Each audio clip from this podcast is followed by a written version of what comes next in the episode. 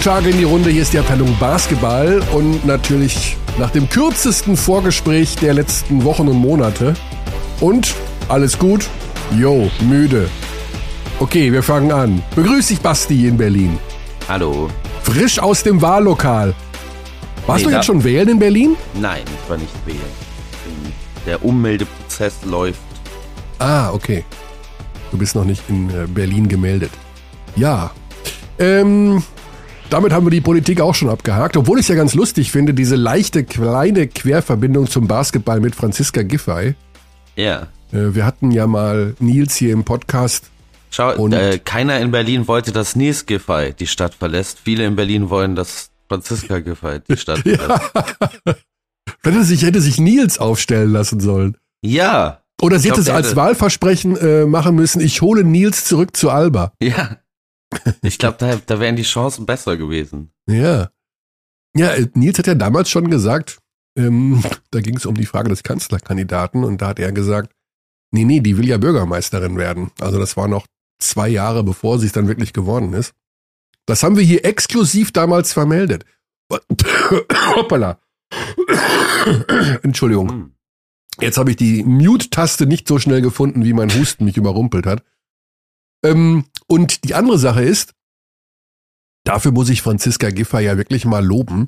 Die hat ja mal gesagt, äh, sie kann keine Bundeskanzlerin werden wegen ihrer Stimme. also, Mhm. dass man so ehrlich zu sich selbst ist und sagt, also ja, Na, da merkt ich werde halt halt, auch, würde halt den ganzen Wahlkampf da, damit dafür da aufgezogen werden, dass man ein Land nicht führen kann, äh, wenn man so spricht wie Daisy Duck. Äh, Das finde ich schon lustig. Ja, da merkt man halt auch, dass es um Inhalte geht in der Politik. Dass die richtig wichtig sind. Und nicht nur um irgendwelche Köpfe, die austauschbar sind. Aber sie hat das ja selber gesagt Ja, ich über weiß. sich. Aber Also die, die Mentalität, mit der, mit der, wenn man mit der Mentalität schon in Politik reingeht. ja, Also, keine Ahnung. ja. Ich fand es aber interessant, Ich weil fand es, also es ist halt ähm, eine lustige Vorstellung, ähm, sich vorzustellen, dass Karl Marx am Anfang des Kapitals schreibt, ja, sorry, ähm, ich kann, ihr, ihr solltet die Theorie übrigens nicht umsetzen, weil ich habe ekelhafte Ellenbogen. Und wer glaubt schon einem Mann mit einem ekelhaften Ellenbogen? Ja. Aber immerhin, ähm, das, was ich ihr da hoch anrechne, ist, was ja Politikerinnen und Politiker normalerweise nicht machen, dass sie in irgendeiner Form eine eigene Schwäche zugeben. Ja, du würdest ja niemals von jemandem erfahren, dass er, weiß ich nicht, Legastheniker ist oder ähm, Heuschnupfenallergiker allein schon, keine Ahnung. Keiner zeigt ja in irgendeiner Form eine Schwäche ähm, von äh, diesen Personen. Und dabei ist, macht das ja eigentlich jemanden extrem sympathisch und authentisch. Okay, wir schweifen schon wieder ab, obwohl wir so kleine Querverbindungen zum Basketball hinkriegen könnten, wenn wir über Authentizität und äh, Eingestehen von Schwächen reden. Wir reden natürlich heute über das Top 4, was ansteht. Und ähm, der Zufall wollte es, dass wir beide, Basti, an diesem Wochenende 75 Prozent der Teilnehmer schon gesehen haben bei Mhm. ihrem Spiel. Du hast zwei gesehen, nämlich du warst beim Spiel Berlin gegen Oldenburg. Und ich war in Ludwigsburg bei der Partie gegen Braunschweig, die mit zum kuriosesten gehört, was ich in jedem Fall in dieser Saison gesehen habe. Mhm. Die, der kleine Knackpunkt an der Sache ist, alle vier Teams spielen nochmal in dieser Woche. Mhm. Hm. Aber da können wir jetzt auch nichts dran ändern. Das ist schon echt ein krasses Programm. Ja, also von der Spielansetzung her, m, ich weiß es nicht, wie das passiert ist. Also zum Beispiel morgen Abend, am Dienstagabend, spielen die Bayern gegen Hamburg. Und der FC Bayern München, Abteilung Fußball, spielt bei Paris Saint-Germain. Ich meine, wer das angesetzt hat, äh, dass wir da in einem leeren Audi-Dom morgen Abend stehen, weil natürlich alle sich angucken, wie die Bayern im Fußball gegen Mbappé, Messi und Neymar spielen, äh, ist jetzt auch nicht so verwunderlich. Aber äh, naja, okay, ich, das ist eine Sache, die möchte ich hier nicht diskutieren. Welcome to Wow. Welcome to Wow, genau. Ja, bevor wir dann gleich in wenige Minuten unseren Experten des kommenden Wochenendes, der auch an deiner Seite sitzen wird, weil du wirst in Oldenburg sein, ähm, Pascal Roller wird dabei sein als unser Experte und ich glaube Coach Koch, oder? Genau, ja. Ja, den holen wir nachher noch im Überraschungsanruf rein, der weiß noch nichts von seinem Glück. Ähm, schon mal ein kleiner Ausblick von uns, oder? Was hast du denn bei Berlin? Ich habe bei Berlin-Oldenburg reingeschaut, so, hm, ja, wie lang? Ich bin so ein bisschen hin und her geseppt, weil äh, gab ja mehrere Spiele parallel. Ich war eigentlich der Meinung, dass Oldenburg so gar keine Chance und dann wurde es doch wieder spannend. Wie, wie ist das da abgelaufen? Ja, es war ungefähr so, also es hat sich so angefühlt, wie wenn ein etwas größeres Kind auf dem Schulhof ein etwas kleineres Kind an so einem langen Arm am Kopf hält und das kleine Kind versucht ihn so zu schlagen und das größere Kind ist so, ja, du kommst halt einfach nicht an mich ran. Mhm. Äh, Alba ohne Lo, ohne Sigma, ohne Procida, dennoch mit einer super starken Anfangsphase mit Point Thiemann, mhm. der, der Luke Sigma Ersatz, Ersatz äh, Johannes Thiemann, 10 und 10 Double-Double mit 10 Assists. Und Oldenburg hat halt zwei neue Spieler integrieren müssen, direkt ja. in diese Mannschaft. Wie erlebt man jetzt auch nicht so häufig, dass man gleich zwei Neuverpflichtungen hat, die im selben Spiel zum ersten Mal eingesetzt werden. Houston und Gravit. Ich äh, bin mir jetzt noch nicht insofern sicher, also ich bin mir noch nicht sicher, wie das Leistungslevel dieser beiden Spieler ernsthaft ist. Ich glaube, Kannst Just du irgendwas dazu sagen, warum die nachverpflichtet wurden? Also welche Lücken sollen die da schließen? Ja, also bei Oldenburg ist ja jeder verletzt. Ist ja alle, sind ja alle verletzt. Owen Klaassen. Ich dachte, die kommen alle wieder. Ja, aber Owen Klaassen wird lange fehlen. Kenny ah. Oppe wird auch für längere Zeit fehlen. Also Lihat Lomasch hat sich ähm, das Kreuzband gerissen. Okay, dann also, ist Game Over, ja. Also da muss man schon dringend für Ersatz sorgen oder musste dringend für Ersatz sorgen. Hassani Gravitz soll wohl ein Spieler gewesen sein, den man vor der Saison schon auf dem Zettel hatte bei den Oldenburgern. Passt zumindest von der Theorie her sehr, sehr gut bei Pedro Calles in so ein Team, ist ein wahnsinnig guter Cutter. Ähm, hat halt jetzt in diesem ersten Spiel vor allen Dingen auf der Eins gespielt als Ballhändler. Ich weiß nicht, ob das wirklich die Rolle ist, in der er letztendlich spielen soll. Seine Stärken sind aus meiner Sicht so die Defense abseits des Balles zu lesen, ist ein spektakulärer Athlet tatsächlich. Mhm. 1,88 groß und wirft sich selbst LEU-Blockpässe gegen das Brett teilweise in Spielen. Aber das hat er jetzt gegen Berlin noch nicht wirklich zeigen können. Ich glaube, da wird, da werden wir noch ein paar Aktionen von ihm sehen in dieser Saison, wo wir sagen, wow. Und mhm. ähm, Houston, Shakur Houston ist ein sehr, sehr kleiner Center, zwei Meter, eins, äh, guter Passer, ebenfalls jemand, der gute defensive Instinkte hat, der hat auch, finde ich, ganz gut gespielt, auch wenn er als Offensiv noch nicht wirklich involviert war, aber die jetzt so eine Woche vor dem Top 4 noch so zu integrieren, dass sie dann wirklich echter Teil der Mannschaft sind, ist schon eine schwere Aufgabe. Ja, das kann ich mir, also zwei auf einmal in jedem Fall. Aber gut, äh, sie haben sich ja wieder rangekämpft so ein bisschen. Ähm, ich war fast ein klein wenig überrascht, als ich am Ende gesehen habe, wie knapp es dann noch war. Äh, ja, mein Spiel in Ludwigsburg, also äh, pff. ich, ich habe selten, ich glaube, habe selten so ein Choken gesehen wie von äh, Braden Hobbs. Das tut mir, hat mir so leid getan. Das weil, war seine beste, die, seine beste Steph Curry Impression, oder? Steph Curry in den NBA Finals 2016. Wahnsinn. Also wirklich, ähm, er macht noch den Dreier aus der Ecke kurz vorher, um eigentlich ähm, das Spiel zu entscheiden für Braunschweig. Und dann schmeißt er zweimal in Folge den Ball weg. Und äh, beides Mal generiert Braun, äh, Oldenburg daraus, also Ludwigsburg daraus den Drei-Punkte-Wurf, einmal von äh, Hub und einmal von Justin Johnson. Was aber auch eine schöne Geschichte war, die wir auch komplett durchgezogen haben mit seiner höchstschwangeren Frau, die am Vorabend der Geburt des Kindes da noch sitzt und er der Matchwinner hinten raus wird. Ähm, ja, aber für Braunschweig, also wenn das Spiel am Ende der Saison über Abstieg oder Nicht-Abstieg entscheidet, jo, also dann, boah, also das kann man eigentlich nicht verlieren, dieses Spiel. Nachdem Ludwigsburg 20 Punkte vorne war, und ich glaube, das ist das ganz große Problem der Ludwigsburger in dieser Saison, die können natürlich am kommenden Wochenende Pokalsieger werden. Ich glaube, dass die an einem guten Tag alle drei Teams, die da rumlaufen, schlagen können, wenn die über 40 Minuten alles umsetzen, was sie können, aber sie tun einfach das nicht. Also sie setzen nichts über 40 Minuten um. Also einmal habe ich es gesehen in Kreilsheim mal bei einem ähm, Spiel, das war das Pokalspiel, glaube ich, das Achtelfinale. Das war dann wirklich perfekt, aber die haben schon wieder einen 20-Punkte-Vorsprung weggegeben. Und zwar mit einer, also, das war auch nicht gut im Spiel vom Coach angegangen mit den Veränderungen, die er vorgenommen hat. Relativ wilde, einmal alle fünf Spiele auf einmal ausgewechselt. Das fand ich auch ein bisschen komisch. Äh, so richtig, ja, Rhythmus kam dann gar nicht mehr auf. Ja, es ist, es, es, es hatte sehr stark den Eindruck auf mich, dass man auch mit diesen Hockey-Wechseln, also dass man einmal die komplette fünf rausnimmt, versucht hat, die Offensive zu beleben. Das ist das große Problem bei den Ludwigsburgern nach wie vor. Das ist schon das, die ganze Saison über das große Problem. Diese Offensive kann einfach wahnsinnig stagnieren. Die mhm.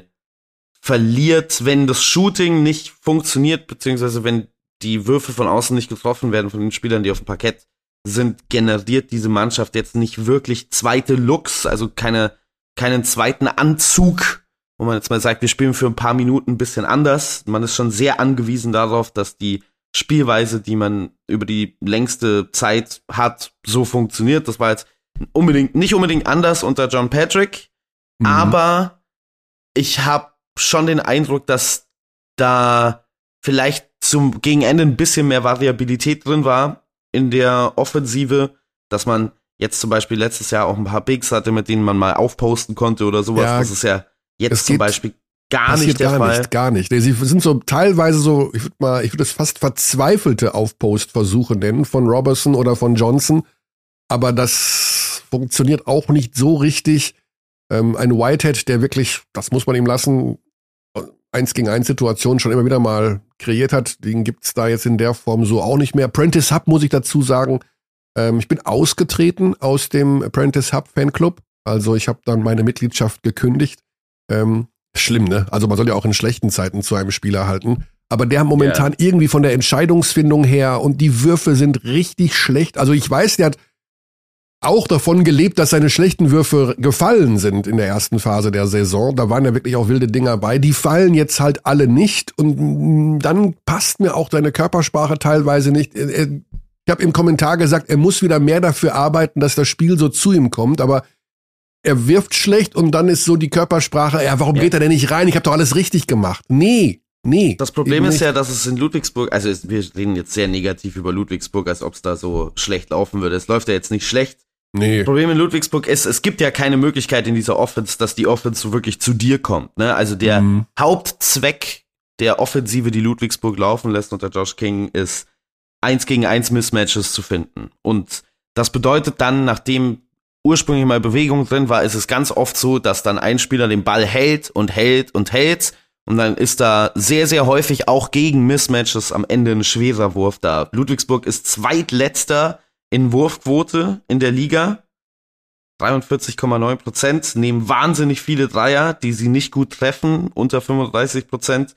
Die Offense ist schon ein ganz deutliches Stück entfernt von den Vorjahren, also da sind sie im äh, Offensivrating dieses Jahr Achter. Das ist okay, aber nichts mhm. sonderlich Gutes. Vor allen Dingen kombiniert damit, dass Ludwigsburgs Defense in den Vorjahren eine bessere war, auf einer, an einem anderen Level war. Die ist immer noch gut. Man ist Fünfter in der Liga in der Kategorie, aber nicht mehr dieses defensive Bollwerk, das Gegner überhaupt die so übermannen kann. Ich kann mich noch erinnern, letzte Saison hat Ludwigsburg zehn Wurfversuche mehr generiert als der Gegner. Jetzt sind sechs und die fehlen dir bei so schwacher Wurfquote, die du über die komplette Saison hast, schon sehr deutlich. Ja. Ähm, Gerade diese, also es gibt einfach Phasen, in denen Ludwigsburg eis, eis, eis kalt wird. Und deswegen kommen auch immer wieder diese wahnsinnigen Runs von anderen Teams zustande, weil natürlich ist es mhm. dann auch sehr viel schwieriger zu verteidigen in offener Fläche auf dem Parkett, wenn du Würfe verpasst und dann kann der Gegner mal aus dem Fastbreak attackieren, auch wenn Ludwigsburg jetzt keine schlechte Fastbreak-Defense hat, aber es ist halt einfach schwieriger so zu verteidigen die ganze Zeit. Und ich glaube schon, dass die Mannschaft so einen Schritt unter der von letzter Saison ist. Also, dass es so ein bisschen ja. einen, ein, ein, eine Abwesenheit von Talent gibt im Vergleich zur Vorsaison. Viele haben da ja, haben das ja anders gesehen. Ich war mir da eigentlich fast die ganze Saison über sicher, dass die Top-Spieler, die man da verloren hat, jetzt nicht zu 100% ersetzt werden konnten. Ja. Ansonsten ist das System ja immer noch ein sehr, sehr ähnliches, das aber davon lebt, dass diese Top-Spieler eben wahnsinnig gut aus dem 1 gegen 1 scoren können. Ja. So, jetzt holen wir mal Pasquale dazu, Pasquale Rolero, unseren Experten, der Moin. Moin, Pasquale. Bist du zurück Ciao, von ciao. große Kreuzfahrt? Beim letzten Mal hieß es ja, den können wir nicht anrufen, der Ja. ist auf einer Kreuzfahrt. Wo warst du? Ja, wo ich auch bei dieser Kreuzfahrt war, ich bin einmal irgendwie die äh, Küste lang geschippert, von Hamburg runter bis nach Rotterdam, da war dann Endstation. Wie, das war alles? Ja, das war, es war, es war eine sieben, siebentägige Erholungskreuzfahrt für mich. Das war nichts Großes. Es, war, es ging einfach nur darum, mal abzuschalten, den Kopf freizukriegen. Ja, Moment, aber gar nicht, also Moment, also ich, Ja. ich, ich will nicht zu privat werden, aber von Hamburg nach Ja. Rotterdam mit dem Schiff, das dauert zwei Stunden. Wie kann man das denn in sieben Tagen fahren? Ist, der, ist das auf irgendeinem Floß oder was? Äh, Ja, nee, der macht so einen Abstecher über, über England äh, und dann hält er nochmal in, also nennt sich Paris, aber ist irgendwo an der französischen Küste und ähm, ja, macht so, so äh, drei, vier Moment. Stops. Was, doch, was erzählst Moment mal, das du wird uns von denn der- da für eine Geschichte? Das wird von der Kreuzfahrt, Moment, der Veranstalter bewirbt es mit, wir halten in Paris. Wir halten Ja, in tatsächlich. Also man ja, was Moment. ab, man- also man hält in Lon London, Paris. Moment, das, also ich mache jetzt, ich, ich mache jetzt Ja. Google Maps auf. Ja. Das ist kein Witz hier. ja. Ich würde schätzen, es ja, sind mach das mal. 80 Kilometer von Paris bis zur französischen, nee, weiter sogar noch, oder? Es sind 120 Kilometer oder sowas bis zur Nordküste. Also es gibt einen Ort, der auch Paris heißt, der an der französischen Küste liegt? Nein. Nee. Nein, nein, nein, nein, nein. Also, der, der, also das ist ja wie immer so. Die großen Namen ziehen natürlich. Ne? Also das heißt, äh, wenn du irgendwie, weiß ich nicht, in, in Mecklenburg-Vorpommern, dann, dann äh, schreibt dir der Reiseveranstalter, du bist natürlich in Berlin äh, irgendwie jetzt angekommen. Also so, Okay. das ist ähm, und das gleiche machen sie halt bei der Schifffahrt. Also was sie dann anbieten, das muss man dann fairerweise sagen. Sie bieten natürlich dann Tagestrips an, aber das ist ja total Mhm. absurd. Dann fährst du nochmal irgendwie drei, vier Stunden beim Bus irgendwie dann rein, dann bist du tatsächlich in Paris und dann kannst du abends wieder zurücktuckern. Ja. Aber Das ähm, ist so, ja, also als, sind als halt- hätten wir jetzt, es kommt ja das Länderspielfenster demnächst, als würden wir das bei Magenta Sport bewerben mit Sehen Sie Schrempf, Nowitzki, Roller. Also, Ja, oder also von Hamburg nach Rotterdam. Und mit, also dann, haben, dann wurde auch London beworben, denke ich mal, oder? Mit, mit Stop in London. Ja, genau. Ja, Mit Stop, äh, Stop in London, genau. Ja, Mhm. London, die, Paris. Ja, ja. ja quasi, quasi eu europäische Metropolentour mit dem Schiff, ja. okay. Aber du hast, also um das Thema auch dann abzuschließen, aber du hast dann mehr Ja. im Bus gesessen als auf dem Schiff, weil du musst ja dann Nein, nein, ich, nein, nein, äh, und das habe ich, habe ich nicht, also diese Trips habe ich nicht gemacht, sondern Ah. ich wollte tatsächlich ein bisschen zur Ruhe kommen, habe viel gelesen und habe äh, tagsüber, man ist ja in so kleinen, also schon hübschen äh, Küstenstädtchen, also hübsch im Sinne von, wenn man es rustikal und Raum mag, aber Mhm. also sind so Hafenstädte, Ja. da kann man halt schon gut spazieren gehen. Ich hatte Glück mit dem Wetter weitestgehend und dann war ich so ein bisschen unterwegs, habe mir das angeguckt und wie gesagt, habe einfach mal, äh, bin ein bisschen zur Ruhe gekommen. Ja. 200 Kilometer sind es übrigens von Paris zur Nordküste. Das kann Also auch schwimmen, schwimmen, ne? Ja, Ja, es ist schon ist ein kurzer Trip zu Fuß. Also Ja. einmal eine, ein Ja. Rundgang durch den Hafen und man ist da. Mhm. ja. Okay, ähm, also dadurch, äh, dass du noch ähm, Kreuzfahrten machst, gehe ich davon aus, dass du kein Klimakleber bist. ah, ich hätte Ja. so, Mist. ah, okay, wir müssen uns auf Basketball konzentrieren, obwohl ich voll Bock Ja, hätte, jetzt bitte. viel mehr über Kreuzfahrten zu reden.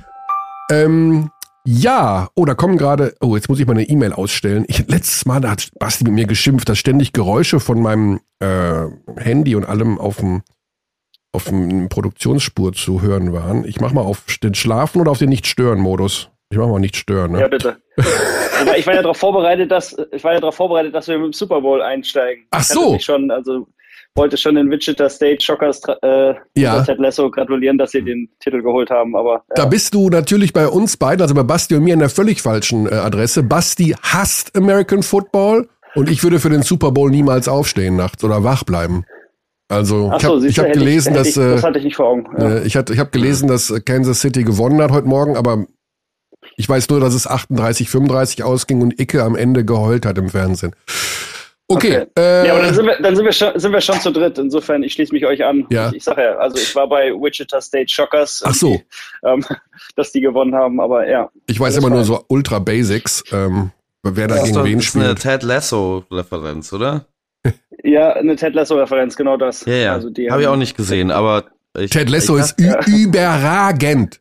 Ja, wieso hast du Ja, die Referenz nicht verstanden, empfehlen, ja. Curdy? Ja, aber das habe ich nicht mehr begriffen. Das, das, so, so, so eine Transferleistung kriege ich in die Okay. Uhrzeit noch nicht hin. Ah, sechs Minuten dumm geschwätzt und jetzt geht's übers Top 4. Ähm, ja. ja. Wo fangen wir denn mal an? Also Basti und ich haben ja schon drei der vier Teams am Wochenende gesehen und haben schon so ein klein ja. wenig referiert über das, was uns da erwartet. Jetzt gehen wir einfach mal alle vier Teams durch, der Reihe nach, oder? Das ist vielleicht ja, das Beste. Machen wir. Äh, fangen wir mal, sollen wir das alphabetisch machen?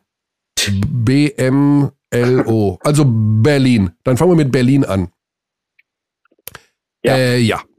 Pascal, was, also Berlin. Die haben jetzt am Wochenende gewonnen gegen Oldenburg, haben aber auch einige Spieler geschont.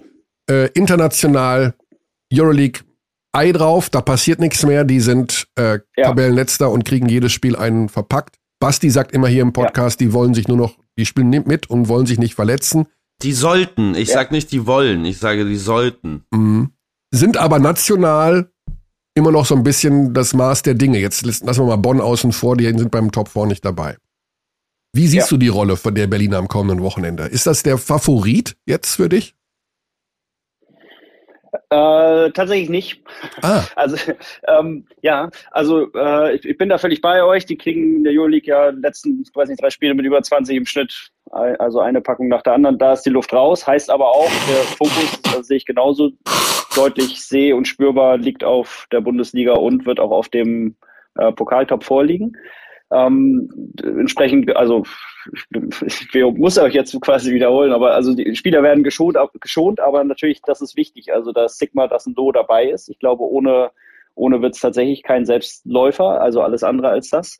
Ähm, aber ja, also ist, ist natürlich schon das Team aus BBL-Sicht, das es zu schlagen gilt. Ähm, was sie zum Gejagten macht, äh, was es vielleicht aber auch herausfordernd macht für Berlin. Also auch da sehe ich zumindest in der Top-4-Konstellation, zwei Spiele, zwei Tage, ähm, vielleicht doch, äh, da würde ich ein bisschen gewagter rausgehen, aber sie nicht als, ähm, also ich sehe sie nicht als ähm, äh, den Sieger. So. Mhm. Sie sind die vermeintlich stärkste Mannschaft im Turnier, also im, im Top-4-Turnier, äh, aufgrund der Leistung einfach der letzten Wochen ähm, und wenn sie, wenn sie alle fit sind, aber also ich, ja, sehe da so eine Schlüsselrolle bei Komachi ein bisschen, wenn ich mir, wenn ich mir die, die Vergleiche äh, auf der Position und der anderen Teams anschaue. Ich glaube, der kann tatsächlich irgendwie ein, ein, echt eine sehr wichtige Rolle einnehmen an dem Wochenende. Aber dann frage ich mich auf der anderen Seite gleich, schafft er, schafft er zwei Spiele in zwei Tagen? Schafft er das ähm, auch äh, äh keine Foulprobleme zu kriegen und ähnliches? Also so das, das ist ähm, spannende Konstellation. Deshalb sehe ich sie tatsächlich nicht als Sieger aus Oldenburg abreisen. Mhm. Also, hm. ähm, sie müssen ja nicht gegen alle drei Teams spielen, sondern nur gegen die Bayern erstmal. Ja. Und die Bayern an sich sind, sind ja auch so ein Fall fürs. Das war ich nicht. Ein Fall fürs Nein, Heim. das war ich, sorry. ein Fall fürs. Äh, hast du ausgemacht, ja. äh, sind ja auch so ein bisschen ein Problemfall, auch wenn sie jetzt gegen Chemnitz echt, also das war souveräner, kann man es gar nicht äh, spielen eigentlich, ohne vier, ja. fünf Spieler. Aber da weiß man auch nie so genau. Also Lucic kommt von einer ultralangen Verletzung zurück, soll wohl spielen. Ja. Äh, Walden kurzfristig irgendwie aus privaten Gründen abgereist. Äh, Obst ist natürlich auch noch nicht wieder der alte. Äh, Harris fehlt.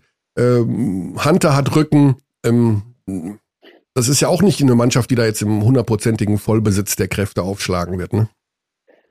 Nee, absolut nicht. Also wenn wir den, den Sprung jetzt zum Bayern quasi mhm. machen. Also ich glaube tatsächlich, dass die Bayern sich durchsetzen gegen Berlin. Das, ich weiß, total bold die Aussage, aber ähm, mhm. also ich fand den Auftritt in Chemnitz tatsächlich auch recht souverän, ähm, nachdem man doch, also all die Wochen davor, ja, war das kein äh, Basketball zum Zuschauen unbedingt in vielerlei Hinsicht. Also weil man einfach gemerkt hat, dass dieses Team total nicht so wirklich ein Team ist. So, es wird zusammengehalten durch einen dominanten Trainer, ähm, durch irgendwie Druck, der da entsteht, der das, der das Team irgendwie ja, vorantreibt, aber, aber nicht ein vor Spielfreude und Energie und, und Zusammenhalt strotzendes Team, das da irgendwie auftritt.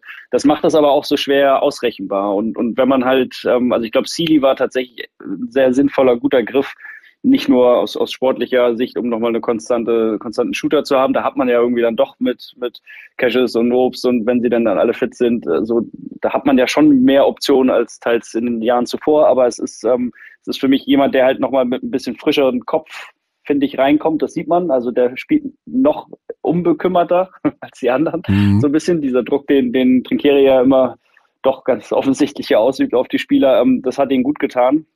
Und ich fand wirklich manche äh, Formationen auch beim Chemnitz-Spiel, glaube ich, sind, sind tatsächlich, eine, also mit, mit Bonga halt diese wahnsinnigen Defensivmöglichkeiten dann, ähm, die sind schon sehr unangenehm, können sehr unangenehm für Berlin sein. Beide Spiele, glaube ich, waren ja, weiß nicht, Euroleague und, und Bundesliga jeweils mit ein oder zwei Punkten Unterschied auch nur. Also das, die Berliner gehen da schon immer mit sehr viel Respekt gegen die Münchner. Ja. Müssen sie ja auch äh, zu, zu Werke. Deshalb, ähm, ja, würde ich fast sagen, München setzt sich durch, weil letzter Grund irgendwie so ein bisschen, das ist, glaube ich, die Chance für die, ähm, quasi die, die Saison bisher zu retten, so in Anführungszeichen, weil in der Euroleague lief es halt tatsächlich nicht so. Ich glaube, da waren die Erwartungshaltungen sehr hoch, einfach klar zu sagen, so äh, in die Playoffs, das, das wird irgendwie was. Ähm, und dann hat man doch deutlich gesehen, wie man, wie man aktuell dasteht, dass es, dass es eben doch kein Selbstläufer ist. Mhm. Ähm, und ich glaube, man kann da ähm, die doch ein bisschen dieses Sand im Getriebe retten, indem man jetzt irgendwie ein, ein erfolgreiches Wochenende spielt. Deshalb tatsächlich wäre für, für mich äh, München favorisierte Mannschaft im Halbfinale gegen Berlin. Okay. Hm. Interessant, weil mh, hm, genau so könnte man ja, Basti, oder? Die, die Favoritenrolle auch den Berlinern in die Schuhe äh, schieben, so, ne? Also im Grunde mit den gleichen Argumenten. Äh, Saison ja. retten, äh, deutscher Kader, äh, deutsche, also vielleicht fittere Spieler, also deutlich ja. weniger Verletzungsprobleme. Ich weiß, ich glaube, Cash Wins hast du gerade noch genannt, äh, der hat ja auch irgendwie, oder ich weiß nicht, ob der jetzt nur geschont wird oder was genau. Es hieß einmal muskuläre Probleme. Das ist für mich immer Richtig, so, eine, so, eine Umschreibung von, äh, wir schonen den mal. Ähm, wenn man nicht so genau weiß, was hat er denn, äh, dann sagt man muskuläre Probleme. Ähm, ja. Andererseits gibt's logischerweise muskuläre Probleme. Ich will da jetzt keine falsche Propaganda unterstellen. Aber ähm, ja, interessant, dass du das so siehst. Was, was spielt das für eine Rolle, dass es auf neutraler oder werden, wird das neutral sein? Die Oldenburger Fans werden sich vermutlich mal eher mit Berlin verbünden oder Berlin wird mehr Fans mobilisieren als die Münchner.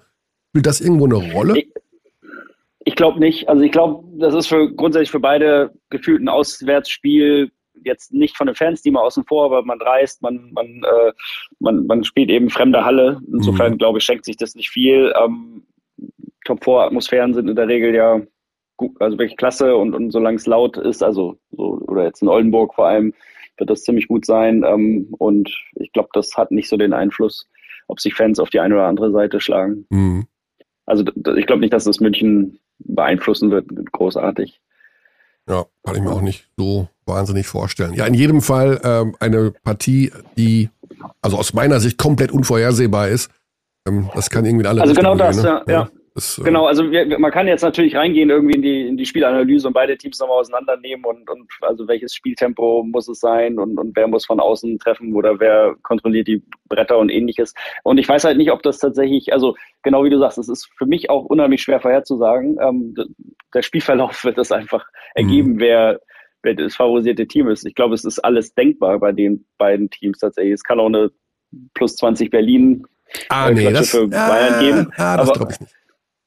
Glaubst du nicht? Nee, ich glaube also, also, ja gut, da, gut, ja, das, das war vielleicht auch ein bisschen weit hergeholt, aber ich will darauf hinaus, also es, es kann, ähm, also wenn Berlin seine Stärken ausspielen kann, so dann, dann können die auch äh, deutlich siegen, sagen wir es mal so. Mhm. Aber ich, ich sehe es auch nicht, also ich sehe sehe die Münchner tatsächlich, ähm, ja, tatsächlich, also in dem Fall würde ja. ich, würde ich denen äh, äh, zutrauen, dass die Berlin schlagen im Halbfinale, ja. Das Problem ist halt so ein bisschen für mich, wir haben Alba Berlin jetzt schon echt nicht mehr lang, echt lang nicht mehr und da möchte ich mich jetzt echt entschuldigen, weil das wirklich respektlos klingt. Aber wir haben Alba Berlin jetzt schon lange nicht mehr in einem echten Basketballspiel gesehen. Also, die haben jetzt elf Siege in Folge in der BBL mit teilweise Kadern, die ja nichts zu tun haben mit dem Kader, der dastehen würde, wenn man ein wichtiges Spiel in Bestbesetzung spielen möchte.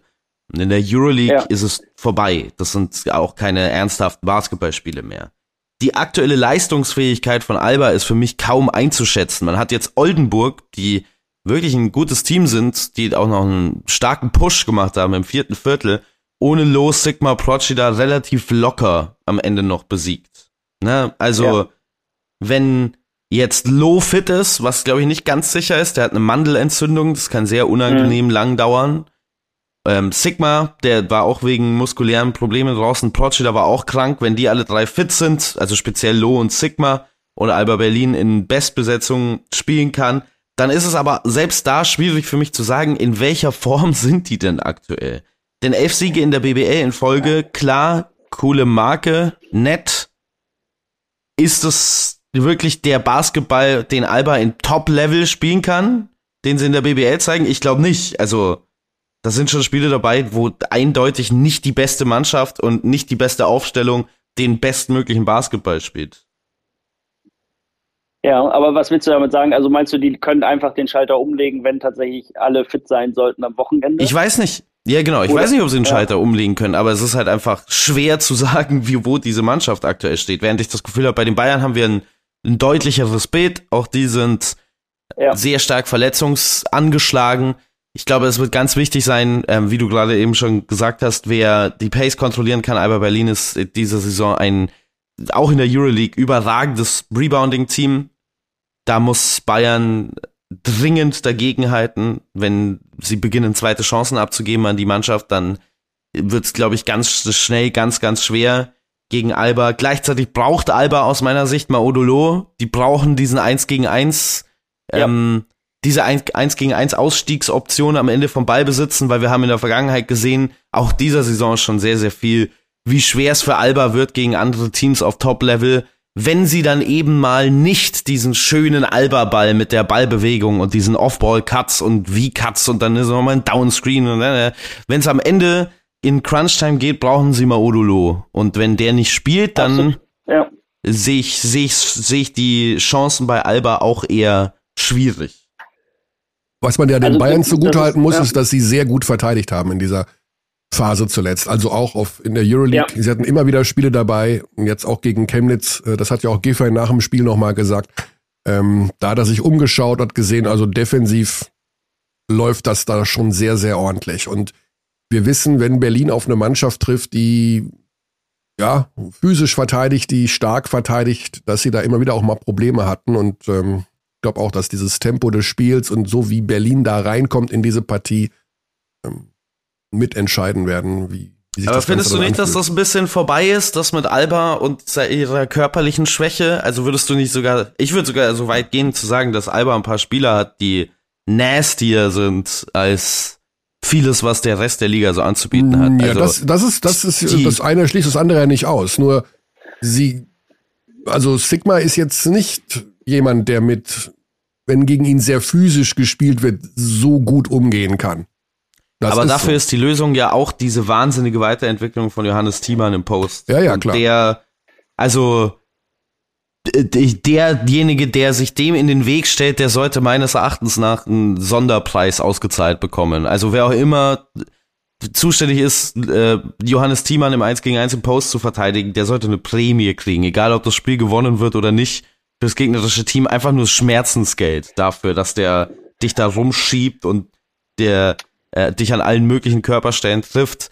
Und ich finde, Alba hat diese alte Schwäche, dass man ihr Spiel mit Körperlichkeit durcheinander bringen kann, schon ziemlich deutlich abgelegt. Das haben wir auch zu Beginn dieser Euroleague-Saison gesehen. Wie gesagt, jetzt dieses Sample Size zuletzt mit den Spielen aus der Euroleague ist halt einfach nicht mehr ernst zu nehmen. Also das ist halt mhm. nicht mehr, ne, also wir wissen alle, was passiert ist. Dann, wir müssen auch kein Geheimnis draus machen, hm, was ist denn mit Alba da los? Ja, Alba hat keine Chance mehr auf ähm, eine Platzierung da oben. Und dementsprechend ist das nicht der echte Ball, den die spielen können. Die Frage ist, wie schnell kann man das wieder anschalten?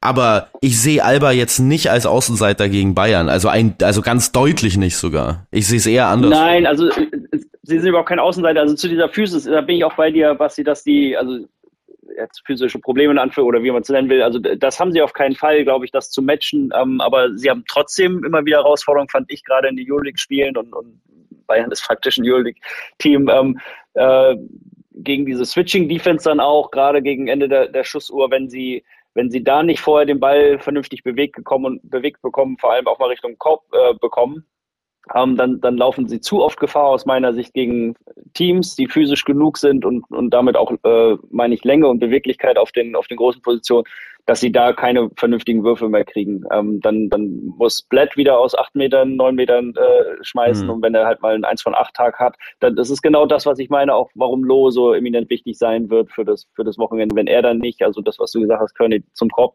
ziehen mhm. kann, nochmal kreieren kann, zum Schluss aus einer eins gegen eins, aus einer äh, Rejected Screen Situation, wie auch immer, dann, dann haben sie da also ja, also in der Euroleague deutlich Probleme gehabt teilweise. Da merkt mhm. man, dass einfach die Wurfqualität dann nochmal runtergeht. So, und dann müssen sie halt einzig und allein davon leben, dann sind wir wieder bei der Pace, dass sie halt wirklich ähm, aus der Transition super schnell ihre Würfe kriegen und, und dann kriegen sie im Regelfall wieder äh, also diese, diese ähm, diesen Lauf und, und diesen Rhythmus, den sie brauchen. Zum einen, weil sie dann gute Würfe aus der Transition kriegen oder diese Backdoor-Cuts auch wieder laufen können, wenn, wenn die Verteidigung noch nicht organisiert ist. Aber sobald Bayern sie in einem Setplay hat, und ich glaube, dann, dann ist es schon eine Herausforderung. Also kann das werden. Ja. ja. Ja, weil du mich gerade noch draufgebracht ja. hast, ich, ich würde gerne noch ähm, die, ich würde gerne noch ein paar Stats von Tamir Blatt vorlesen. Okay. Einfach, weil ich, weil ich die sehr interessant finde. Sag doch einfach die Zahl und wir müssen die ähm, und wir müssen die Kategorie raten. Achso, 23,8. Hm. Ja, das sind, ist die Drei-Punkte-Quote in den letzten fünf Spielen. Weiß ich nicht. Nee, ich will, also das wäre noch, wäre noch positiv. Also das wäre noch eine gute Sache. Okay, aber äh, du wolltest, jetzt muss ich kurz überlegen, ob du eher in die positive oder eher in die negative Richtung wolltest glaube eher in die negative Richtung. 23, nee, ja, 23,8 also ist. Field Goal Quote insgesamt. Ja, ja, genau. Wurfquote ah, insgesamt. Okay. Es ist nicht ganz so schlimm, aber nah, 23,8 ist seine Zweierquote. Ah. Bei 1,2 ja. Versuchen pro Spiel. 5,2 ja. Dreierversuche pro Spiel. Er wirft 33,6 Prozent ja. aus dem Feld. Also Tammy Blatt in der Liga ist wirklich man würde es im Englischen, glaube ich, unhinged nennen. Null von acht jetzt dieses Wochenende gegen Oldenburg. Von der Dreierlinie. Ja. Alle Würfe von außen. Also so ein bisschen mehr Diversität im Spiel könnte jetzt auch nicht schaden, habe ich den Eindruck. Mhm. Ja, klar, momentan, äh, also Lo ist ja im Grunde äh, die, die Konsequenz daraus. Also wenn Lo, mit der Mandelentzündung, das wusste ich gar nicht, das ist natürlich dann schon knackig. Ne? Das kann sich wirklich hinziehen. Also, ich weiß nicht, wie lange er die jetzt hat, aber äh, da muss man wirklich Daumen drücken, dass er da wieder auf die Beine kommt. Hast du noch mehr Zahlen von Tamir Blatt, die wir raten können, oder? ähm, ja, ich habe jetzt äh, alle Zahlen halt schon verraten. Ja. Man muss auch sagen, er, der legt sechs Assists auf bei zwei Turnovern. Das, dieses Verhältnis ist sehr, sehr gut. Mhm. Aber gerade im Vergleich zu Saisonbeginn, wo wir alle dachten, ah, er hat sein Scoring so ein bisschen rausgefunden, muss man jetzt sagen, nee, nee. hat er nicht so mhm. wirklich. Dann kommen wir zum zweiten Halbfinale, Ludwigsburg gegen ja. Oldenburg. Ähm, ja, da haben wir gerade schon so ein bisschen drüber philosophiert, weil ich war beim Ludwigsburg-Spiel, was sie eigentlich hätten verlieren müssen gegen Braunschweig. Mhm. Ja, das ist so ein bisschen die, die launische Diva der Liga, führen oft hoch und vergeigen es dann trotzdem.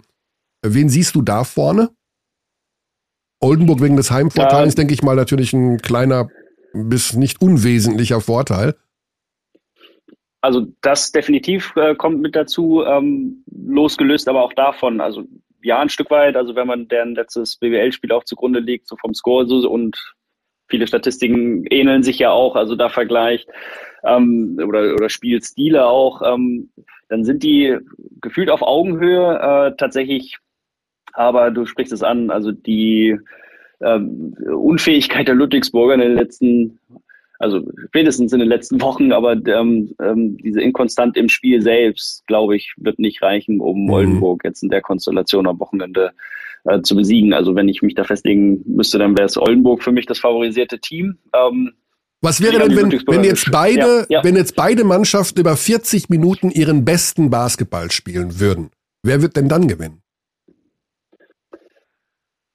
Äh, dann würde ich tatsächlich sagen, wenn Ludwigsburg Oldenburg aus der Halle schießt, ähm, weil sie äh, auf den, auf den äh, also Point Guard äh, Position, glaube ich, ein bisschen mehr Potenzial jenseits der Drei-Punkte-Linie haben, dann mhm. könnte ich mir sogar vorstellen, dass Ludwigsburg, also wenn sie wirklich ähm, also traumhafte Quoten äh, da haben, also mit, mit äh, ja, ihrer, ihrer kleinen Rotation, aber ich glaube, das ist das Einzige, was funktionieren kann. Also Hub muss völlig durchdrehen und ähm, äh, dann auch und so weiter. Also das muss funktionieren und weiß nicht, Bartolo zieht noch fünf äh, Charges und also so in diese Richtung. Aber das, das sind, glaube ich, zu viele hätte, wenns und aber. Also mhm. Johnson irgendwie ballert weiter und macht den Buzzerbeater dann so. Das ist, äh, äh wie er es jetzt gegen Braunschweig gemacht hat. Also dann, dann wäre das die Konstellation, wo ich sage, okay, ähm, Hut ab und Ludwigsburg hat irgendwie alles rausgeholt, was drin war. Aber ich, ähm, ich glaube, dass so ein bisschen ja, reifere Spielanlage ist dann schwierig, aber ich, ich glaube, dass sich das schon durchsetzen wird, ähm,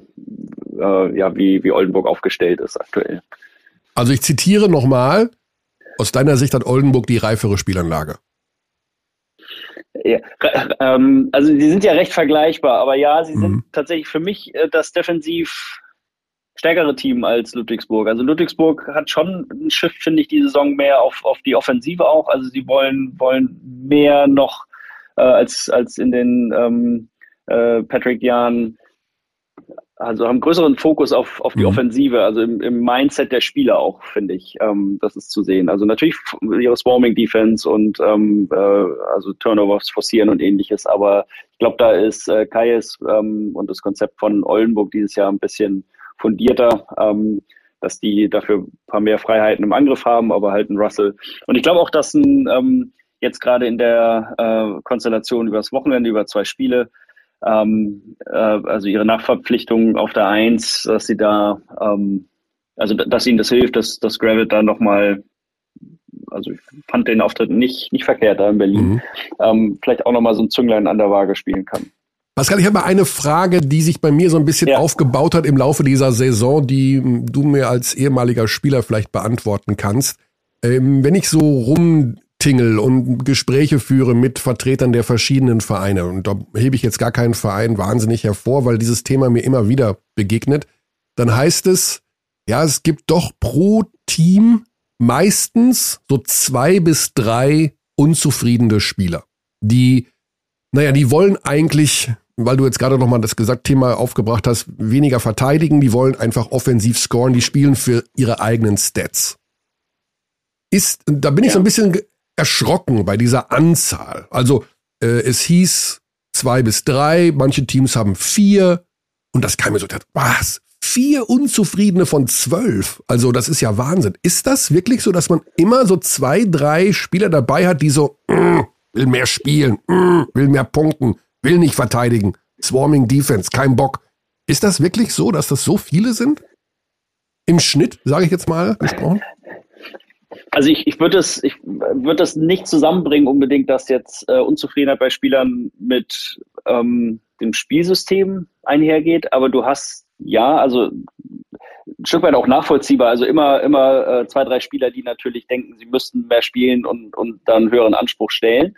Und ich mhm. glaube, die hohe Kunst besteht dann darin, natürlich seitens des Trainers, die bei der Stange zu halten auch, also in, in welcher Form auch immer. Ähm, also denen die richtige Rolle zu geben, dass sie Spiele haben, dass sie Situationen haben, in denen sie einfach das Gefühl bekommen, okay, ich, ich verstehe, ich bin trotzdem ein wichtiger Teil der Mannschaft. Mhm. Aber also klar, Spieler sind ein Stück weit natürlich Ich-AGs und je mehr Spieler du hast mit Kurzzeitverträgen, desto kurzfristiger denken die natürlich auch. Also ähm, die spielen um ihren nächsten Vertrag und um den Aufstieg und ähm, ja, also machen wir uns nichts vor, die BBL ist, ist eine etablierte Liga in Europa, aber sie ist trotzdem für viele natürlich irgendwie die Hoffnung, aufs, aufs nächsthöhere Level dann auch zu kommen. Ähm, und ähm, ja, also äh, und dann würde ich schon den, den äh, Switch vielleicht legen zu den Spielsystemen, also die KS-Systeme dieser Welt, ähm, irgendwie über eine Swarming Defense, aber dann halt vorne ich will nicht sagen Run and Gun, aber dann doch ein bisschen mehr Freiheiten, als es wahrscheinlich ziemlich sicher früher vor etlichen Jahren war, wo man dann schön Set-Play-Offense laufen musste, ähm, laden dann natürlich dazu ein, zu sagen, okay, Stats scheinen doch nicht ganz unwesentlich zu sein. Ähm, mhm. Irgendwie muss ich ja, also muss ich schauen, wo ich bleibe, dass ich auch meine Wurfanzahl kriege.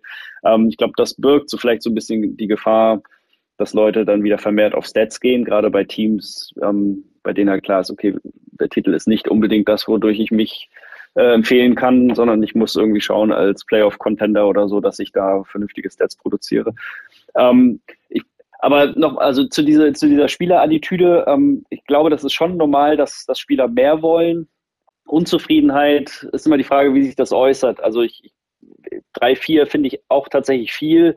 Äh, kann mich aber in Situationen meiner Karriere erinnern, klar, du hast, du hast schon ein, zwei Spieler gehabt, die im Zweifel dann auch mit ihrer Rolle nicht zufrieden waren. So, und, und dann und das auch, das auch dem, dem, dem und das ja. auch dem ja. Team zu spüren geben und dem Trainer und, und den Mitspielern und allem. Ähm, Im Training und so.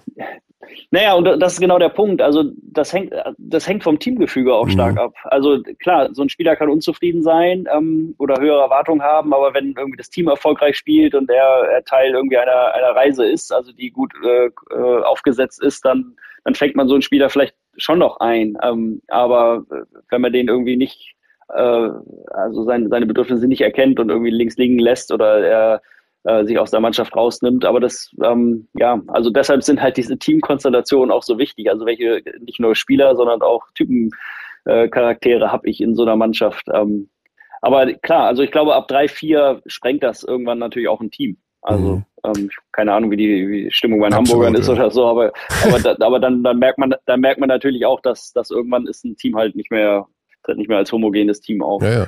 Ja, es scheint überall so ein Thema zu sein. Ne? Also wo man hinhört, äh, geht es dann um die Defensiveinstellungen von Schlüsselspielern. Ne? Also ja. Wie, wie, wie viel Bock haben sie auf Defensive? Gestern auch wieder beim Chemnitz-Spiel. Ähm, Filipovic wurde komplett ins Achtung mhm. gestellt von, von Pastore bei einer Auszeit. Äh, mhm. Nach dem Motto, if you don't defend oder if you don't match up your, your opponent, you will not play. Bam, buff, zack, weg, raus. Cash Winston muss ich das regelmäßig ja. anhören von Trinkieri, der das ja auch immer super offen in den Auszeiten kommuniziert.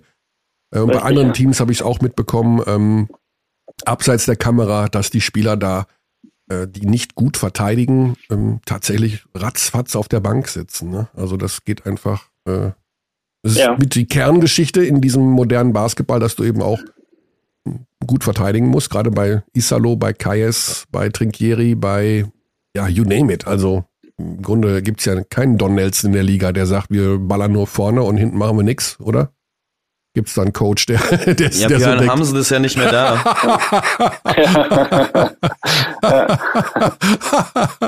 oh, Björn, oh, der hat den Podcast. Ich bin nicht gespannt, wie er reagiert zu Hause. Alles gut, Björn, alles gut. Du kannst bestimmt auch Verteidigung tra trainieren. Sehr gut. Ja, das, ist, das hat Oldenburg hat's nur, äh, oder ähm, Oldenburg, was ich noch interessant finde, ist, dass wir da natürlich Pedro Calles als äh, Coach an der Seite haben mit seiner defensiven Identität immer. Aber so richtig gut defensiv funktioniert diese Mannschaft jetzt nicht diese Saison. Also es ist natürlich auch immer durchzogen so ein bisschen von Personalwechsel und ich finde auch nicht, dass das Personal ideal ist, um so einen Kajes-Stil zu spielen. Mehr hatte ich den ja. Eindruck zu Saisonbeginn, dass man jetzt versucht hat, nach dieser desaströsen vergangenen Saison ähm, wieder zusammenzubauen, was äh, letztes Jahr alles so ein bisschen auseinandergefallen ist. Ingo Flyer übrigens, auch gutes Beispiel für einen Coach, der ja. jetzt nicht so, so großes Augenmerk auf Defense hat vielleicht. Ähm, ja. Und also ich finde, dass das Team jetzt nicht so gut zusammengestellt insgesamt. Es ist natürlich Dwayne Russell, von dem viel abhängt, die Shooter, die tatsächlich nicht so gut treffen aktuell, wie man das vielleicht hätte erwarten können vor der Saison. Ganz wichtiger Faktor in dieser Mannschaft ist der Aufstieg von Alan Pjanic, der eine wahnsinnige Weiterentwicklung gemacht hat mhm. in diesem Jahr von einem und nicht, hinteren und nicht Ende nominiert wurde für die Nationalmannschaft. Ja, ja, es ist wahr. Also warum auch immer, also, keine Ahnung. Ähm, das müssen wir, das Thema Nationalmannschaft kommt dann in der kommenden Woche, yeah. aber äh, das habe ich nicht verstanden. Auf was ich eigentlich hinaus wollte damit ist, ich sehe jetzt in diesem Duell ähm, Ludwigsburg gegen Oldenburg nicht Oldenburg unbedingt als die reifer spielende Mannschaft. Auch wenn ich vorhin schon ähm, ein bisschen über die Ludwigsburger und ihre Probleme gesprochen habe. Ich würde sagen, das sind beides im Vergleich zu dem anderen Halbfinale Bayern gegen Alba, wo es so um so Details geht zwischen zwei sehr, sehr mhm. guten Teams. Das sind beides Teams mit klaffenden Schwächen, Oldenburg und Ludwigsburg. Und ich glaube, welches Team es schafft, die jeweilige Schwäche des anderen besser auszunutzen, gewinnt. Mhm. Ja, und es unter Umständen. Also, weil sie beide die gleichen Ziele da haben, äh, wahrscheinlich, ne? Also, beide versuchen, sie ins Laufen zu kommen, ähm, die Turnovers zu forcieren und, und, äh, ja, schon auch offensiv den Vorteil zu holen. Also, ich würde schon noch dagegen halten, dass ich sage, also von, von den Spielertypen her, ähm, sind die Oldenburger für mich die, also das meine ich mit dreifacher Spielanlage vielleicht auch. Also gar nicht, gar nicht vom Spielsystem, weil ich glaube, da, da ähneln sie sich tatsächlich sehr. Ähm, aber ähm, also da ist, weiß nicht, so, so ein Drexel ist für mich ein cleverer Spieler. So, ähm, also der, der auch mal vermeintlich, also das Spiel anders liest in Bezug auf Tempo und ähnliches, wobei ich bei Ludwigsburg immer noch eher sehe, also die wollen scoren. So, ähm, lass die von alleine und dann rennen die und dann, dann, dann, klar, kommen die auch mal über ein Staggered und ähnliches und warten auf diese Option, aber wenn die nicht kommt, dann schieße ich halt auch mal irgendwie, wenn ich hab heiße, irgendwie aus, aus zehn Metern so ungefähr. Mhm. Ähm, und, und das, das meine ich ein bisschen mit, ähm, das kann halt also ich, die Wahrscheinlichkeit ist nicht sehr hoch, dass das funktioniert. Also das war genau dieses äh, Fairy Tale ähm, äh, Setup, das du äh, beschrieben hast, Conny. Da funktioniert alles. Dann sage ich ja, dann dann kann das irgendwie für Ludwigsburg Ja. auch klappen. Ähm, Ja, das äh, scheint eine sehr interessante Veranstaltung zu werden am kommenden Wochenende. Der kürzeste Weg zum Titel in der kommenden Saison dann ja auch mit Pro A-Teams. Die Liga hat äh, das Ja. neue, die neuen Regularien beschlossen.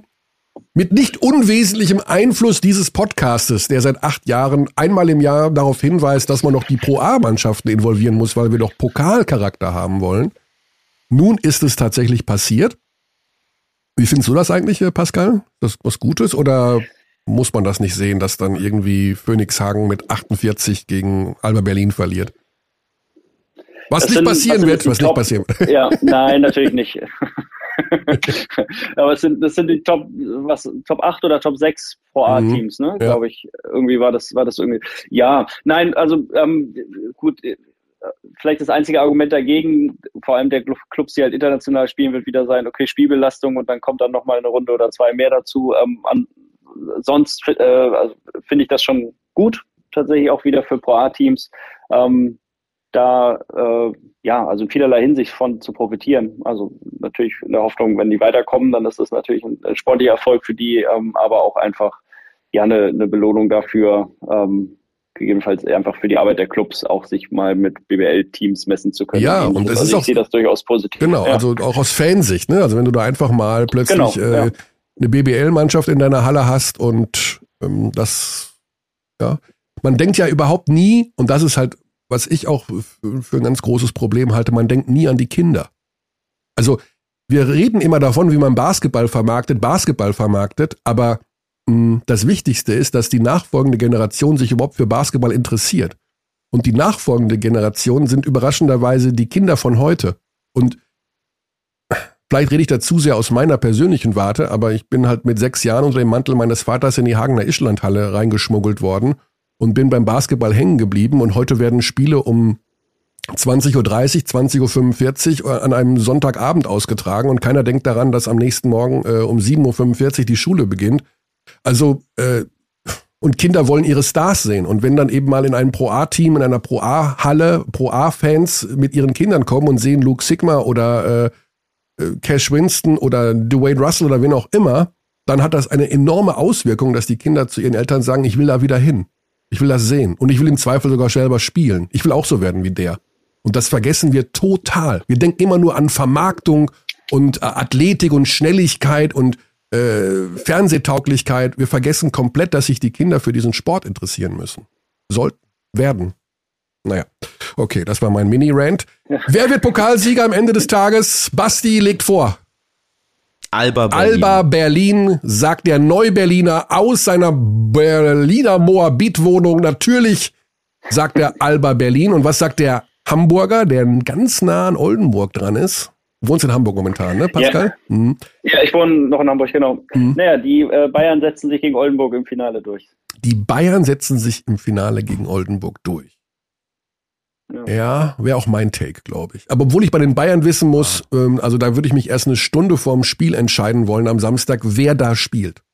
Also wenn die ohne Winston, Lucic, Hunter, äh, Harris, der wird auf gar keinen Fall spielen, äh, wenn die da wirklich mit so einer Walden, keine Ahnung, wenn, wenn der auch noch fehlt, also wenn die da alle fehlen, dann haben die, glaube ich, auch ein Problem. Weil das, Ja, das, der, der fehlen- Weiler Bepp nicht. Ja. der Weiler Bepp wird ja nicht nochmal sieben von acht Dreiern da rein nageln. Also das äh, muss ja, irgendeiner, muss ja punkten. Da war er endlich. Ja, da Da war, war er endlich, der große Entwicklungsschritt. Da war er endlich, Ja. der versprochene offensive Entwicklungsschritt. Jetzt ist er da. Habt ihr das schon mal gesehen? Eine Mannschaft führt 15 zu 0 und es waren, glaube ich, 3,37 auf der Uhr im ersten Viertel in Chemnitz. Wird, ah, da wird man doch als Spieler, als, als Chemnitzer Spieler, da muss man doch wahnsinnig werden, oder? Wie war das nochmal? Die Boston Celtics hatten ein erstes Spiel, ich weiß nicht mehr genau. Ich glaube, da war der Spielstand ähm, im ersten Viertel irgendwie 40 zu 5 oder so, oder 40 zu 6 hm. gegen, ich weiß nicht mehr genau, gegen wen es war, aber das hat sich sehr ähnlich angefühlt, ja. Oder Pascal, wenn du, doch- wenn du, wenn du auf die Anzeigetafel guckst und es steht da eine Null nach sieben Minuten Ja. Spielzeit, dann musst du doch als Spieler denken, was, was geht hier ab? Ey, Ich habe Angst, dass man richtig Schiss bekommt, dass man jetzt gar keine Punkte macht oder was. Ja, also was, was ich bei Chemnitz einmal beachtlich finde, ist tatsächlich Pastore, der unglaublich ruhig bleibt. Also zumindest in, in Braunschweig ist mir das auch aufgefallen, mhm. wo ich äh, gedacht habe, okay, die, also sämtliche Trainer der Liga wären schon am Spielfeldrand gestanden und hätten irgendwie Einfluss genommen und er sitzt im Endeffekt immer noch, also er sagt die ersten drei, vier Minuten zumindest, dann, dann war, ist er auch aktiv geworden, aber ja, ich war auch kurz davor, meinen Sohn zu holen, habe gesagt, komm mal schnell, die spielen, glaube ich, zu null. das, war der Eindruck, den ich hatte, ja. ja. Ja, ja ich hatte mich auf ein eigentlich spannendes Spiel gefreut und ich äh, lag da wirklich in meiner Bequemposition und dachte dann nach dem ersten Viertel, okay, also wenn das noch spannend wird. Ich meine, wie gesagt, am Tag vorher ja. Ludwigsburg, da habe ich auch Mitte des dritten Viertels gedacht, äh, hier passiert nichts mehr und dann. Aber gut, Pascal, ganz lieben Dank. Ja, ähm, sehr gerne. Wo geht die nächste Kreuzfahrt hin? Von Venedig nach Rom oder so? nee, kein, kein, keine, keine Kreuzfahrt mehr. Ich habe gemerkt, das Wasser tut mir im Magen nicht so gut. Nein, alles Ach, gut. Bist, ähm, nee, bist, du, see, bist du seekrank? Ja. Ähm, ja, ich glaube, dass, also ich habe immer so eine Vibration gespürt. das fand ich ganz entspannt. Du ja, hast eine Vibration gespürt? Ja, also äh, sobald ich auf dem Wasser war. Aber ich, ich habe halt auch nie mir eine Chance gegeben, da mal länger auf dem Schiff zu sein, weil ich halt tagsüber immer unterwegs war, äh, spazieren war. Dann, ah, okay. Ja, glaube ich. War das, also man soll ja mal so Schön 48 Stunden, genau, damit sich der Körper einmal dran gewöhnt. Das war halt nicht der Fall. Ja. Schön durch die Hinterstraßen von Paris. Schön ein bisschen. Na, Paris, war, Paris war er ja nicht. Doch, ja. bin ich ja hingegangen. Ja, doch, er war also, äh, offiziell, ja. war er in Paris, also laut, laut Anzeige war er in Paris. Genau das. Ja, ja ähm, gut, dann fährst du, vielleicht kann man von Hamburg auf dem Fluss nach Oldenburg, geht das irgendwie an die, wie heißt ja, das nochmal da gute oben? alte Bahn. Jetzt, jetzt muss ich tatsächlich was für meinen CO2-Fußabdruck ja, tun. Ja, absolut. Apropos, aber, hatte mir versprochen, ja, dass aber Bahn ist so eine Sache. Ne? Also ja. ich war jetzt am Wochenende auch in Ludwigsburg. Ich habe zurück fünf Stunden gebraucht, weil ja aufgrund eines tragischen Umstands ein Streckenabschnitt gesperrt wurde und ähm, ich habe da wieder einen halben Tag da drin gesessen. Ja. Ähm, also fahr am besten nicht mit mir Zug momentan. Du bist, äh, du, du wirst in jedem Fall ein verkehrstechnisches Problem bekommen. Deswegen war einfach alleine von Hamburg nach Oldenburg. Ich, ich, ja, ja. Mir fällt schon was ein. Mir fällt was ein. Alles klar. Ich wünsche dir ganz viel Spaß an der Seite von Basti natürlich auch, der dein äh, Kommentator ja. sein wird. Und genau. ja, dann geht's los nächstes Wochenende. Danke dir, gute Zeit. Danke. Ebenso euch auch. Cheers. Dankeschön, bis dann. Ciao, ciao. Ciao. So. Ja, interessant. Also er sieht die Bayern vorne, Basti sieht Berlin vorne. So haben wir das doch gerne bei einem Kommentatoren-Duo, dass da zwei verschiedene ähm, Vorhersagen aufeinanderprallen. So, was haben wir gesagt? Wir müssen noch einen Ü-Anruf tätigen. Ne, wir wollen ja den Coach da reinholen, obwohl ich bei dem immer skeptisch bin, was die Uhrzeit angeht. Das ist jetzt Viertel nach zehn am Montagmorgen. Und ähm, wenn der halt meine Nummer sieht, versuchen es mal. Der kommentiert das zweite Halbfinale. Also das ist der Grund, warum wir jetzt Stefan Koch hier mit reinholen. Ludwigsburg gegen Oldenburg. Buff. Oh. Mal gucken, ob der in Gießen schon aufgestanden ist, was ich jetzt relativ sicher glaube bei ihm.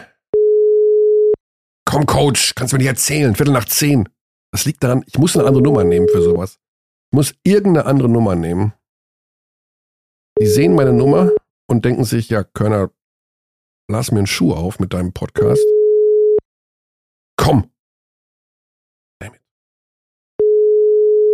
Ja, klappt nicht. Nun gut. Hat sich erledigt. Ah, wir haben ja, wir haben ja auch genug über das Top 4 eigentlich schon ja. gequatscht, oder? Absolut, ja, genau. Also es ist in jedem Fall eine ähm, Veranstaltung, wo man sagen kann, das werden zwei hochinteressante Spiele werden. Das, drei. Also zwei, ja, drei, genau. Gibt es ein Spiel um Platz drei auch? Nein, um Gottes. Willen. Das, äh, Gott. das hat man dann irgendwann mal doch äh, abgeschafft. Ist ja schon schlimm genug, dass es das. Also ich meine, Bronzemedaille ist ja bei so internationalen. Ja, aber beim jetzt nicht ganz im, unwichtig. Äh, wenn man sich Skisport anschaut, auf Stockhall zu kommen, ist immer eine ganz, ganz wichtige Angelegenheit. Und da. Ja, weil man dann nicht nochmal extra eine zweieinhalb Stunden Veranstaltung dafür machen muss. Da, da ist es angenehmer, weil es passiert. Es passiert halt einfach, ja. Aber ein Spiel um Platz, Platz 3 ist schon immer, schon immer ein bisschen sad Ja. auch. So, gibt's, gab's noch besondere Vorkommnisse in der Liga an diesem Wochenende, außer dass, was ist noch Dramatisches passiert? Ja, die, also Hamburg hat gewonnen, was jetzt einen minimalen bisschen Luft verschafft hat. Bayreuth, würde ich fast sagen, ist, äh, geht den Weg alles Irdischen momentan. Ja, alle ohne Nachverpflichtung sehe ich keinen Weg für Medi Bayreuth.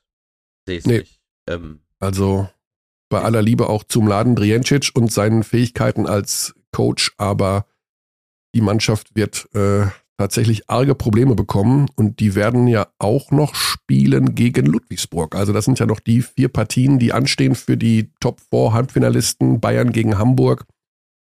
Ludwigsburg in Bayreuth morgen und Alba spielt mh, in Kreilsheim und Oldenburg nochmal daheim gegen Frankfurt. Hoffen wir, dass sich da niemand verletzt und dass das alles vernünftig abläuft. So, das heißt, eine Stunde und eine Minute, Basti. Sollen wir dich in deinen Tag entlassen? Sollen wir uns in den Tag entlassen? ich glaube, das passt, oder? Ich habe auch nichts mehr hier auf meinem Zettel stehen. Danke noch an diverse Zuschriften, also äh, gerade zum Thema ähm, künstliche Intelligenz. Das scheint doch viele zu interessieren.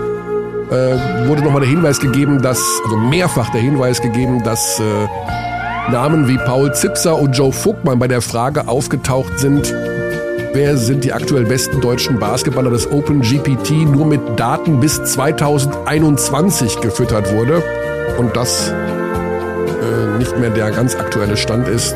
Das habe ich mittlerweile auch alles überrissen. Ähm, ja, ich habe gestern noch mal einen Artikel schreiben lassen von OpenGPT und ähm, je mehr man sich damit beschäftigt, umso, umso irrer ist das. Also Wahnsinn. Wirklich absoluter Wahnsinn, was da, was da auf uns zukommt. Basti, was bringt der Tag noch für dich heute? Nix gut. Nichts Gutes. Einfach mal eine Runde um den Block gehen. Wie, wie die, wieso wie die meisten Tage. Ja, aber du bist doch jetzt in der neuen Hut, du musst jetzt neue Freunde finden. Geh mal, hast du schon einen Stammspäti? Hast du schon einen Späti, wo du um 23.45 Uhr hingehen kannst und noch zwei Bier abklauben kannst? Einfach jeder Späti. Ja, aber hast Also du, du brauchst ja einen, einen besonderen. Du brauchst ja einen vor der Tür. Ja, ich habe einen vor der Tür. Ist es deswegen mein Stammspäti? Nee, nee, nee, nee, nee. Aber ich würde mir schon einen Stammspäti suchen. Einer, der, ne, der für dich immer da ist. Der dich spätestens nach, Aber was, wenn mein Stammspäti jetzt in Friedrichshain ist? Muss ich jetzt mal 40 Minuten zu meinem Stammspäti fahren? Das hilft ja auch ja, aber um in, in deiner Hut da anzukommen, brauchst du einen Späti, der spätestens nach drei Wochen deinen Vornamen weiß. Und irgendwann kommt der Moment und sagt er, okay, äh, wer bist nie- du? Bist, äh, du bist der, passieren. wer bist du noch mal? Und dann sagst du, ah, ich bin der Basti. Und dann ist das, dann ist das Eis gebrochen. Dann bist du bei deinem Stammspäti angekommen. Sobald der nach deinem Namen fragt. Mhm.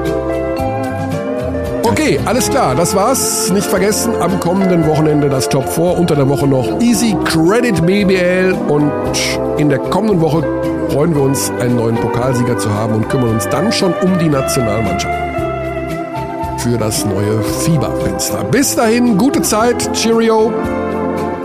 Gute Nacht, Jausen. We treat people here with complete respect.